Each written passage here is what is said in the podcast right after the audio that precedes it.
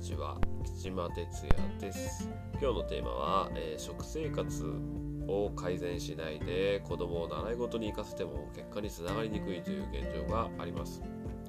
ちょっと厳しい言い方ですけれどもとりあえず勉強についていけないから塾に行かせようとかね、えー、習い事はどうしようとか悩む前にやっぱご家庭でね見つめ直さなきゃいけないことがあるんですよ。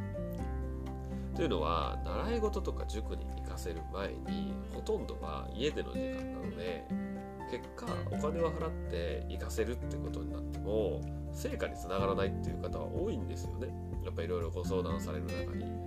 というのは、まあ、結局のところ行かせて安心するっていう風な、まあ、保険料的な部分になっちゃってるっていうのが、まあ、現状なんですよね。あとはまあ親御さんからすればね家にいられても困るみたいなとりあえず言ってくれればなんか前向きにやってくれてるだろうみたいなね、まあ、そういうふうなこともあったりするんですよね。でそういうことじゃないんですよね。というのはもともとお子さんがそういう学習とか習い事に取り組むようにできるための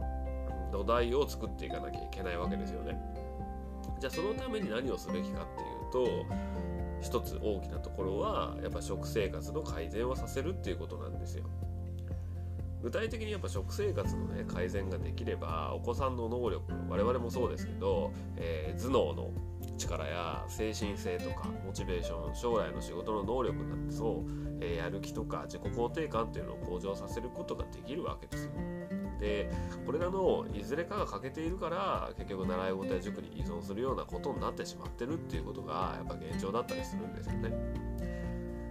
結局これらの環境ができるんであればこういった習い事とか塾に行かなくたって自主性を持って子どもたちは勝手にできます。はっきり言えば。はい。そういうことなんですよ。でまず現状ねこの食生活のやっぱ食生活習慣がしっかりとできているご家庭って見てもやっぱり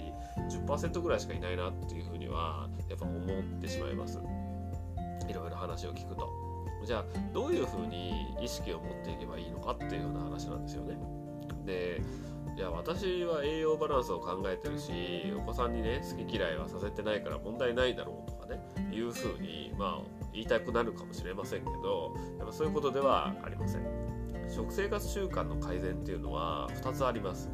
良い素材と良い調味料。この2つですね。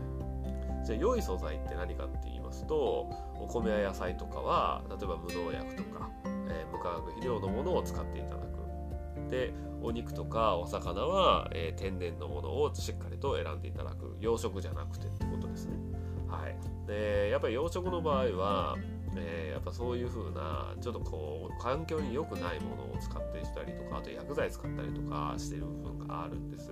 でお米や野菜とかは無農薬無化学肥料のものを使っていただきたいんですけどやっぱこれらの共通点って何かっていうとやっぱ腸内環境を良くしていくためにいい素材を選んでいただくっていうことが大事です。この腸内環境が悪い状態であるとモチベーションとかやっぱ精神性とかやる気もそうですし能力っていうのも上がってこないっていう研究結果もあるぐらいなんですよ。はい、そして自己肯定感もかなり低くなるというふうなことなんですね。はい、腸内環境を良くするってことはやっぱ幸せホルモンっていうのが出てくるようなんでやっぱそういう効果がある。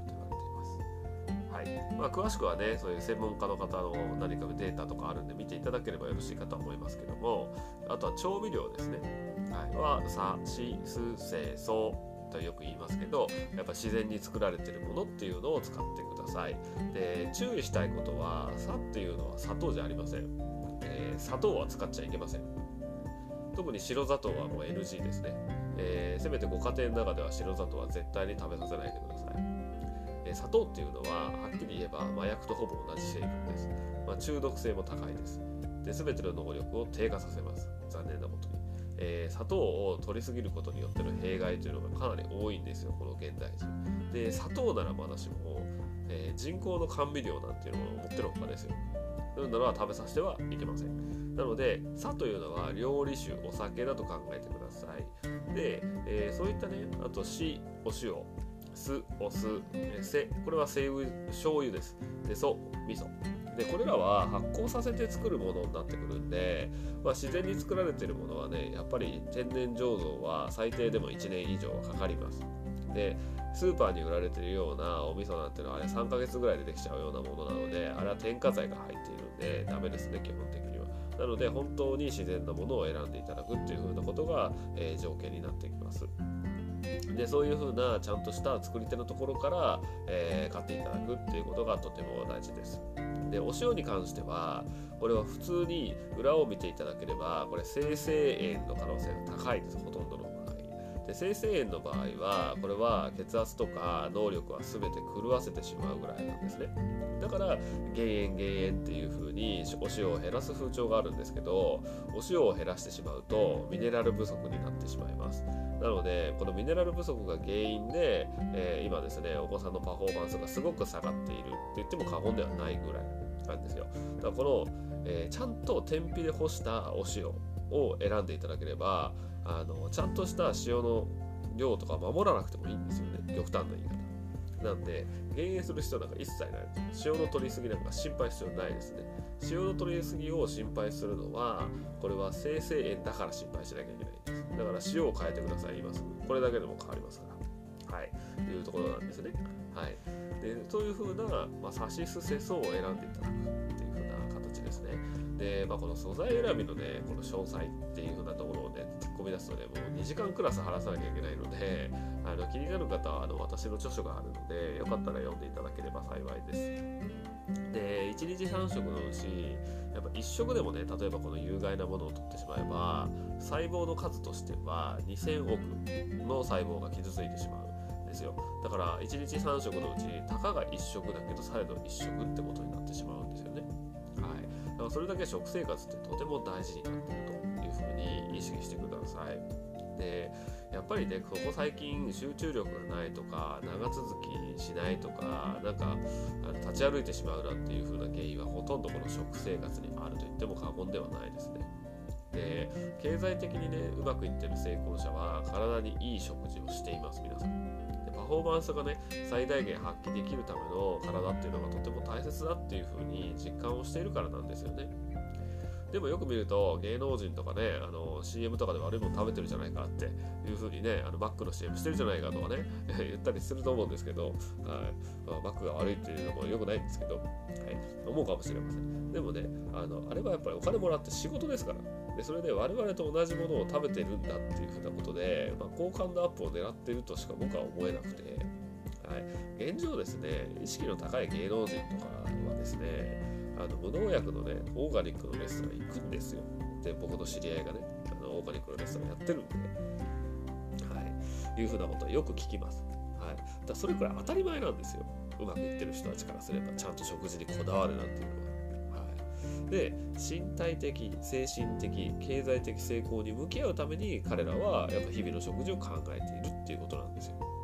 ですのであのもう CM でね美味しそうとかそういう風なものはもうねやめてください。ちゃんといいものをお子さんに本気で食べさせてもらいたい。で本気でお子さんの将来を大切にしたくてお子さんに幸せになってほしいっていうんであれば食生活は変えられます。できることから構わないですから。まだ間に合いますから。まああの私は八起塾という塾をねやっていますけどもやっぱ食育っていうのはとても大事だと思っています。なので子供たちに自ら料理をしてもらうんですけどやっぱその素材も、えー、こだわって調味料もこだわっています。なので子供たちがやる気がないとかそういう風な姿勢も一切なくて本当にですね前向きに取り組んでくれてるなというふうに思います。なのでまずはそういう風な外部に頼る前に自分たちの中でしっかりとその食生活に向き合っていただく。まずはそれからですね。はい。まあ、他にもねあのいい食住なんていう風な部分もあるので気をつけなきゃいけないところはありますけれどもこの食生活一つで大きく変わるという風なことは是非とも意識して日頃取り組んでいただけたら幸いです。以上吉間哲也でした。